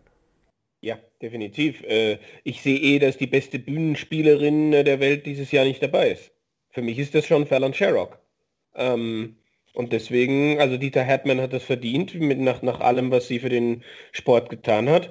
Aber ähm, ich sehe bei Lisa Ashton größere Chancen gegen Adam Hunt, der für mich zwar beim Grand Slam dann im richtigen Moment gegen Gabriel Clemens wundersame Dinge getan hat, aber es ist halt auch die Frage, wie kann er da anknüpfen. Also bei Lisa Ashton geht es aber auch darum, äh, mehr als einen Satz auf der Bühne gut zu spielen und äh, auch mal das Floor-Game äh, auf die Bühne zu bringen. Aber wenn ich eine Dame weiter tippen würde, dann wäre es Lisa Ashton. Ja. Schließe ich mich voll an, weil also ich habe ja auch mal so eine Seite offen, wo ähm, da so ein Knabe auf Twitter so ein bisschen versucht, Wahrscheinlichkeiten auszurechnen, so je nachdem, wie die jetzt so in den letzten Wochen, Monaten gespielt haben, so Formbasis. Äh, da hat ja Lisa Ashton auch auf der Tour ein bisschen aufholen können und auch beim Grand Slam hat sie ja gute Spiele gespielt. Ihr fehlt noch so ein bisschen dieses äh, dann in den Momenten auch über die Ziellinie laufen. Ein Ratajski, der es dann natürlich klasse gegen sie gespielt hat, aber andererseits halt die Frage, ob Adam Hunt wirklich so gefestigt ist wie ein Ratajski, was ich jetzt verneinen würde. Und äh, mhm. wenn da eine Ashton ähnlich wie bei gegen den Jan Decker damals im ersten Satz einfach mal losrollt, äh, können wir da ein, ein, enges Match auch versehen. Ich stelle mir gerade vor, wie Lisa Ashton losrollt. Entschuldigung. das ist ein Gedanke. Tut mir leid. Oh. Ähm, na, es ist interessant auf jeden Fall. Äh, mit den Damen auch wieder. Es wird eine gewisse Würze auch reinbringen. Es werden Geschichten wieder da sein. Ähm, wobei ich schon finde, also ja, eine Fallon Sherrock, der hätte ich noch ein bisschen mehr wieder zugetraut. Also auch wenn sie dieses Jahr nicht viel gespielt hat, äh, sie und die Bühne, glaube schon, dass das einfach passt. Wir werden auf jeden Fall am Ball bleiben auch wenn oh der Ball da nicht rollt. Gut, Gut ähm, jetzt wie gesagt nochmal angekündigt, kurz vor Ende dieser Ausgabe. Wir sind schon über eine Stunde wieder dran. Ähm, nochmal der kleine Fokus auf die deutschsprachigen Teilnehmer. Vier an der Zahl haben wir in diesem Jahr mit dabei. Fangen wir doch an mit Gabriel Clemens zum ersten Mal gesetzt an 31. Ich will jetzt nicht die Diskussion führen, ob das gut ist, dass man an 31 gesetzt ist oder doch lieber umgesetzt. Da haben sich schon andere Leute die Köpfe eingeschlagen, Shorty. Aber trotzdem ist ja auch ein Reward für seine guten Leistungen jetzt, dass er da dieses Jahr gesetzt ist. Was traust du ihm zu? Wir können dann direkt ruhig auch Nico Kurz mit dazu nehmen, denn der wäre ja ein möglicher erster Gegner von Gaga. Ja, genau das ist das, wo ich äh, so ein bisschen schade finde, dass äh, das im Raum überhaupt steht. Also das hätte ich mir schon mal irgendwie gewünscht. Natürlich haben wir immer den positiven Effekt, dann einen Mann in der zweiten Runde zu haben, sozusagen, auf sicher, aber ähm, Clemens Gabriel ist ähm, in aufsteigender Form. Er ist in der, in der, Arbeit, in der Festigung seiner Form und in der, ähm, ja, in der Verlängerung seiner Form. Er macht äh, sehr, sehr guten Eindruck ähm, tageweise und, und er hat genug Luft äh, zwischen Spiel 1, 2 und 3. Also ich glaube, dass er wirklich in dieser WM ähm, ja, ähm, von, von Runde zu Runde stärker werden kann. Und, und der Anstoß in diese WM gegen äh, Nico Kurz, den äh, Sie beiden kennen sich sicherlich vom EDAT äh, deutlich intensiver, als äh, jetzt äh, wir überhaupt äh, erahnen können. Und auch ähm, die Abgeklärtheit, die beide eigentlich aufweisen, in ihrer Art und Weise ihr Spiel zu erklären und ihre Sicht auf den äh, Profi-Status, den der eine innehat, der andere vielleicht jetzt äh, über die Neuanmeldung, wie ich heute erfahren habe, ja, dass äh, die Q-School alle vier Tage spielen möchte, äh, steckt da ja vielleicht jetzt auch ein äh, ausgereifter Plan hinter der ähm, Idee des Nico Kurz, jetzt mal dann vielleicht doch die volle Tourcard anzugreifen und der ganzen Sache mal ein Go zu geben. Ähm, vielleicht auch so ein bisschen in dem Nacheifern, in dieser Abgeklärtheit, dass alles äh, schon steht und du dir da nicht mehr so viel äh, ähm, ja, erarbeiten musst. Und da hat eine Clemens einfach eine tolle, blitzsaubere Karriere bis hierhin abgeliefert und geht auch offen mit Problemen um, die damals immer noch für uns alle neuen waren, mit dieser Anfeindung der Spieler, der deutschen Spieler, das anstelle des völligen Hypes. Ja, wir haben Max ähm, jetzt irgendwie unter Wert da äh, am, am, am Laufen für dieses Jahr, obwohl der Mann zum achten Mal zur WM fährt. Ne? Und das in so jungen Jahren. Natürlich sind wir alle geil drauf, dass er sich endlich entwickelt und noch ein, zwei Runden mehr schafft, aber das wird schon noch kommen. Wir haben halt auch so eine Sportart, die mit, mit äh, Berichterstattung weit über drei Jahrzehnte, vier Jahrzehnte mit einer Person dann zu tun hat. Und wir können nicht äh, immer, immer wieder draufhauen und sagen, da passiert nichts, da passiert nichts, wenn die Entwicklung halt so lange dauert und wir bis dahin immer noch nichts Besseres haben, müssen sich eigentlich alles hinter Max an die Nase packen und sagen, wer immer schreit, da passiert nichts. Äh, wieso seid ihr dann immer noch nicht besser und seid an dem vorbei? Also es sind immer zwei Seiten der Medaille. Und äh, jetzt für äh, Clemens Gabriel, diese WM könnte schon mal so kleiner Richtungsweiser sein für 2021, wie es da mit der Formkurve weiterläuft. Also ich sehe ihn da schon stark, aber Wie weit es nun am Ende geht, wenn er dann wieder gegen Peter Wright antreten muss, der da um seine WM-Verlängerung kämpft, ja, da wird für ihn ja wahrscheinlich die WM dann auch schon vorbei sein. Aber äh, er ist momentan äh, das, was für mich äh, den stärksten Eindruck des deutschen Dartsports so hinterlässt. Also mir wird ehrlich gesagt auch generell Andy Hamilton doch ein bisschen sehr klein gehalten, weil ja klar, ist das nicht mehr der Andy Hamilton aus den letzten Jahren, der mal WM-Finale stand. Also da müssen wir nicht drüber reden, aber trotzdem finde ich, dass Hamilton schon irgendwie Spiele teilweise abliefert, die ganz okay bis gut sind und man darf, glaube ich, da auch die Erfahrung nicht äh, außer Acht lassen. Also es ist seine zichte WM, Nico Kurz zum zweiten Mal dabei. Und was ich glaube, das habe ich auch ähm, der Vorstellung zu Nico Kurz geschrieben, dass Hamilton, glaube ich, schon alle Tricks anwenden wird, die er hat. Also der wird das so, mhm. der wird das so verlangsamen bis zum geht nicht mehr. Der wird seine Finger lecken, der wird äh, das Wasser einschütten, der wird alles geben, dass Kurz nicht zu seinem Spiel kommt, vermute ich. Ich weiß nicht, wie ihr das seht. Ja, bin ich bei dir, weil ich, ich habe auch Nico Kurz so, äh, ich glaube, das wird auch ein richtig guter Test für ihn, weil bei der letzten WM hat er mit James Wilson, mit Luke Humphreys, äh, dazwischen Joe Cullen Gegner gehabt, die, die selber relativ äh, wenig äh, dem Gegner gegenüber, glaube ich, machen, die, die ihr Spiel runterspielen, die einen gesunden Rhythmus spielen und ein Hamilton, der, der äh, nicht erst seit nur fünf oder seit zehn Jahren, sondern länger auf äh, allerhöchstem Niveau dabei ist. Äh, wie du schon sagst, der hat da so ein paar äh, Sachen vielleicht im Köcher, ne, wenn der da dann mit seiner Wurfbewegung erstmal ausholt und halb übers Okay fällt, dass sich da Nico auch nicht von stressen lässt, ruhig bleibt, sein Ding macht. Und dann, boah, ist es auch 50-50 die Nummer. Puh. Ähm, ja, ich stelle auch mal die Frage in den Raum, ob sich Nico in diesem Jahr weiterentwickelt hat oder überhaupt weiterentwickeln konnte. Also mhm. ähm, wir wissen alle, was er letztes Jahr angeboten hat, aber einfach zu sagen, der geht da wieder hin und macht das wieder, das weiß ich noch nicht. Also ich würde ihn weiter tippen gegen Hamilton, aber könnte mir vorstellen, dass das in fünf Sätze geht. Und dann gegen Clemens, er hat ihn bei der Super League geschlagen. Also Nico hat Gabriel im Halbfinale der Super League rausgenommen. Äh, weiß aber nicht, ob das dann auf einer WM-Bühne genauso läuft. Also würde in einem deutsch-deutschen Duell Gabriel Clemens vorne sehen und da Peter Wright das erste Spiel verliert, äh, tippe ich Gabriel Clemens ins äh, Achtelfinale. Jetzt mal ganz kurz. Und jetzt lege ich mich wieder hin. Clemens ganz kurz ins Achtelfinale, okay. es wäre an der Zeit mal ein Deutsch im Achtelfinale, also das, äh, ja. ne, das da, reden wir, da reden wir, auch mit, drüber. Ne? Dann komme ich wieder mit den Wahrscheinlichkeiten. Da, hat nämlich mal einer die Frage den Einkehr gestellt, wie wahrscheinlich ist es, dass ein Deutscher die, die, die das Achtelfinale erreicht. Wir kommen auf mickrige 16 Prozent. Naja, auf der wahrscheinlich war es vor einem Aber Jahr Darius Lavanauskas äh, Eben, das ist das Schöne, da kann man sich manchmal jede Statistik auch irgendwo hin schieben, aber ich wollte das mal jetzt anbringen, dass irgendwie das die, die Auslösung auch dieses Jahr ein bisschen, na, weiß nicht, ob die so mit mitspielt, wie man es wie man's wollte. Aber wie ja. du sagst, wenn der Ride raus ist, dann. Frau Steiner, keiner Statistik, die du nicht selbst gefälscht hast. Ist so ist es. Ja. Über 16 Prozent würden sich manche Parteien sicherlich freuen aktuell. Das, ja. das, das mal nebenbei. Aber wir, wie findet ihr denn eigentlich dieses deutsch-deutsche Duell? Also letztes Jahr wäre es ja fast dazu gekommen, äh, von der Auslosung her, wir haben es jetzt zum zweiten Mal hintereinander, dass uns das droht, sage ich mal in Anführungsstrichen. Aber es ist ja trotzdem ein Duell, was ja da Deutschland sehr bewegen würde. Also Clemens gegen Kurz, sage ich mal, wenn das wirklich dazu kommt, das wäre ja ein Match, das will man ja eigentlich schon mal im TV sehen. Natürlich nicht in so früher Form bei der WM, aber medial ist es natürlich trotzdem ein Match, was uns ja schon das deutsche Dart-Fans irgendwie packen sollte. Ja, es sind äh, zwei Spieler, die ähm, äh, wo, wo ein entsprechender Altersunterschied da ist, äh, die aber, glaube ich, ähnliche Wege gehen. Bei Gabriel Clemens war es ja auch lange nicht ein Thema, irgendwie Profi zu werden. Äh, Unterschied ist halt, dass Nico Kurz deutlich früher bei der WM war.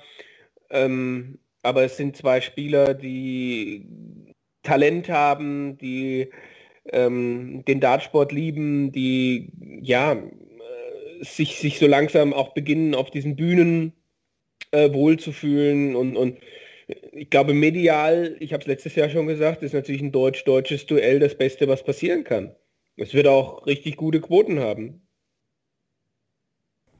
Wir werden das verfolgen, wie wahrscheinlich alle Spiele dieser WM. Max, Max Hopp vielleicht noch? Genau, den würden wir gerne noch, äh, und Menso auch noch mal kurz, aber jetzt erst gerne ruhig, Max, du hattest schon gesagt, Kevin, Gordon Mathers wird schon, finde ich auch etwas überraschend, so gut gesehen. Also er hat ja auch bei dir im Interview dann gesagt, er wird Mathers nicht eine Sekunde unterschätzen. Das denke ich auf jeden Fall richtig, die Herangehensweise. Ja. Trotzdem macht es ja schon auch Sinn, ein bisschen weiter zu schauen. Ich denke, das muss auch sein Anspruch sein. Ja, äh, also äh, ein Spieler, der irgendwie hin und wieder mal äh, sich, sich für die WM qualifiziert und in Australien, wenn äh, die, die Environment stimmt, halbwegs äh, performt.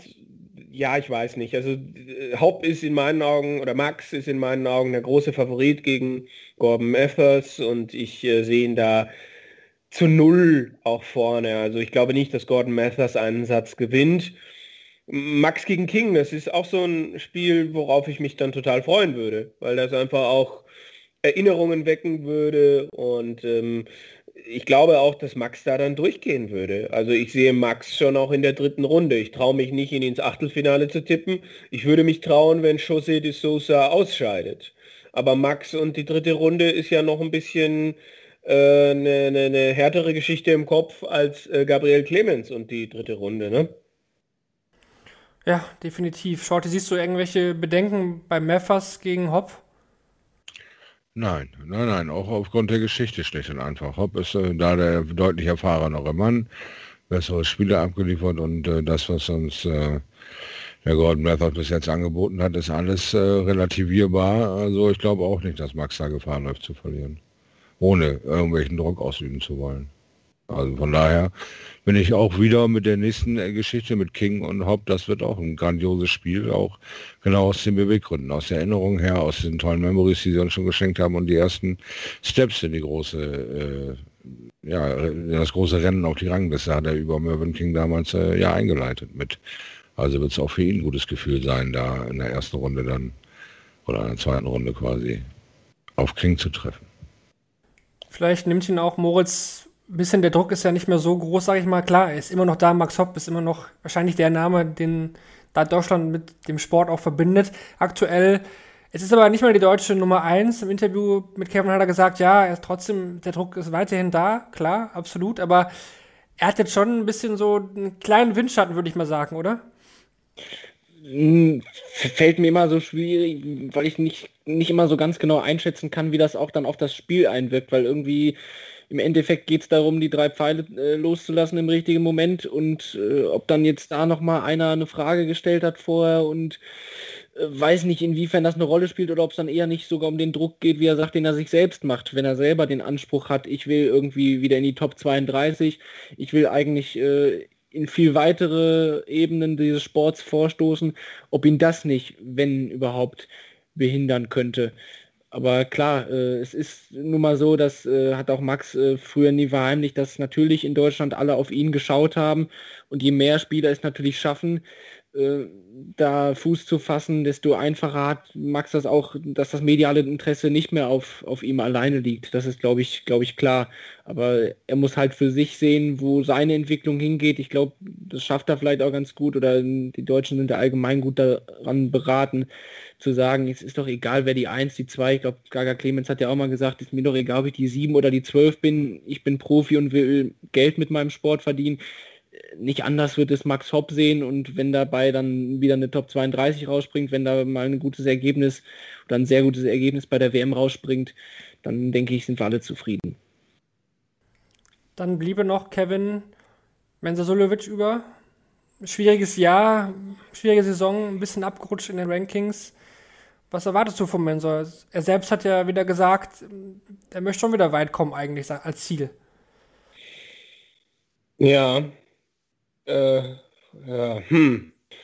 Ah, es, ist, es ist schwierig, auch, also ich finde es gut, dass er jetzt wieder mit einem Sportpsychologen arbeitet, ähm, aber für mich hängt das halt alles, hat das alles halt einen tieferen Zusammenhang. Also wenn man ihn fragt nach seinem Jahr und so weiter, dann wird das ja darauf zurückgeführt, dass er keinen Turnierrhythmus gehabt hat, dass das alles nicht so gut gelaufen ist. Aber äh, 2019 war auch nicht gut. Also zwei Jahre ohne TV-Halbfinale und selten TV-Viertelfinals, das ist nicht unbedingt das, was vielleicht der Anspruch von Mensur ist. Also ich kann verstehen, dass er sagt, es ist eine gute WM, wenn ich ins Viertelfinale komme. Aber ah, da ist mir schon wieder zu viel Druck drauf. Also er hat, er hat einfach von vor zwei Jahren nichts zu verteidigen.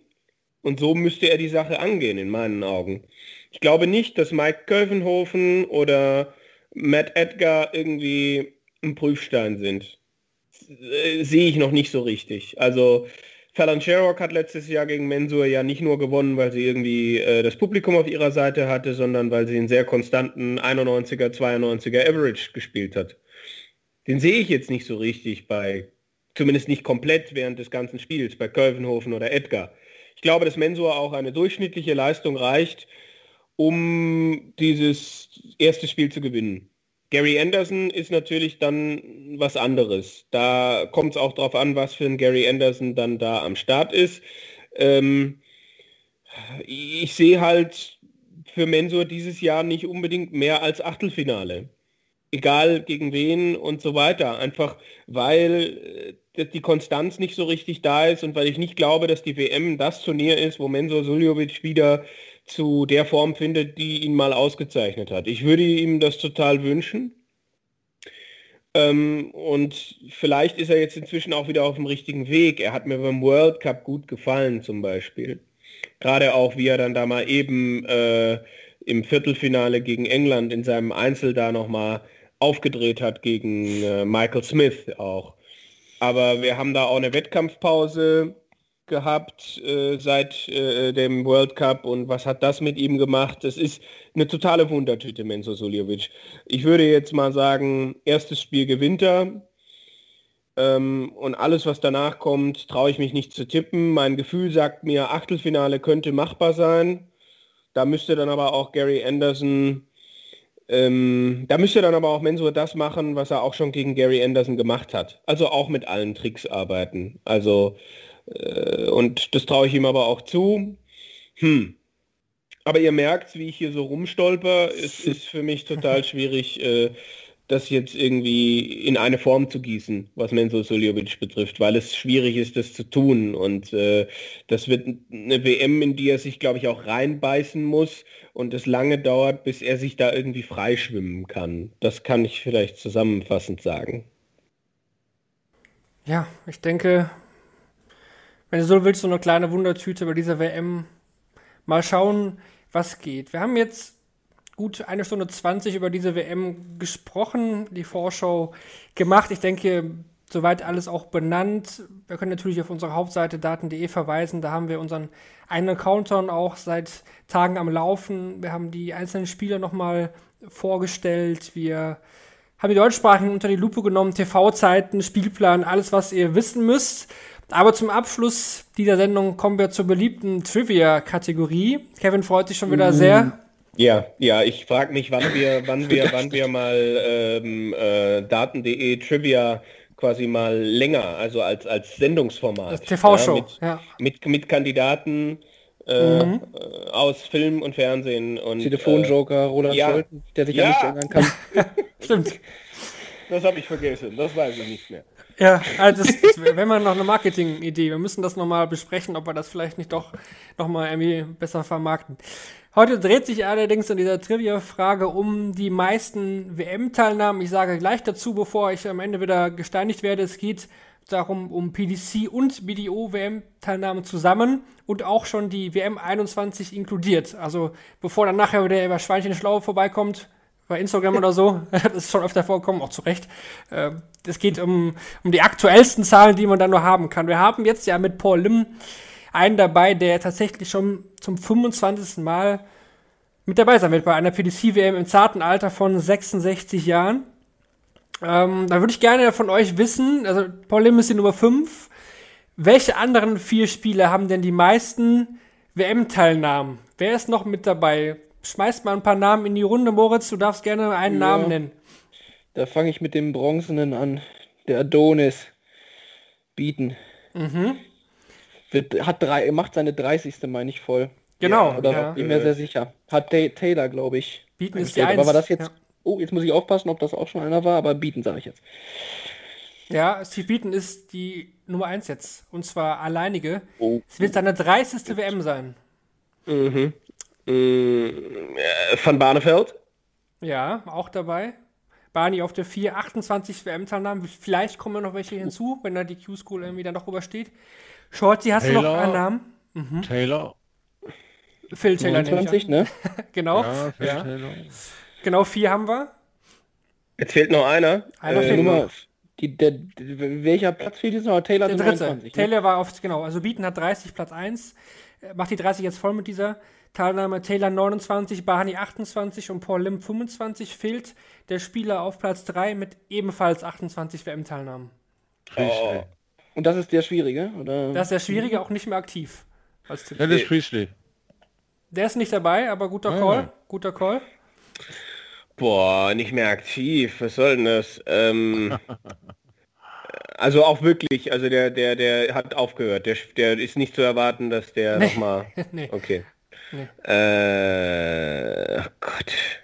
Ich habe jetzt eine Idee, aber... Äh, John Lowe?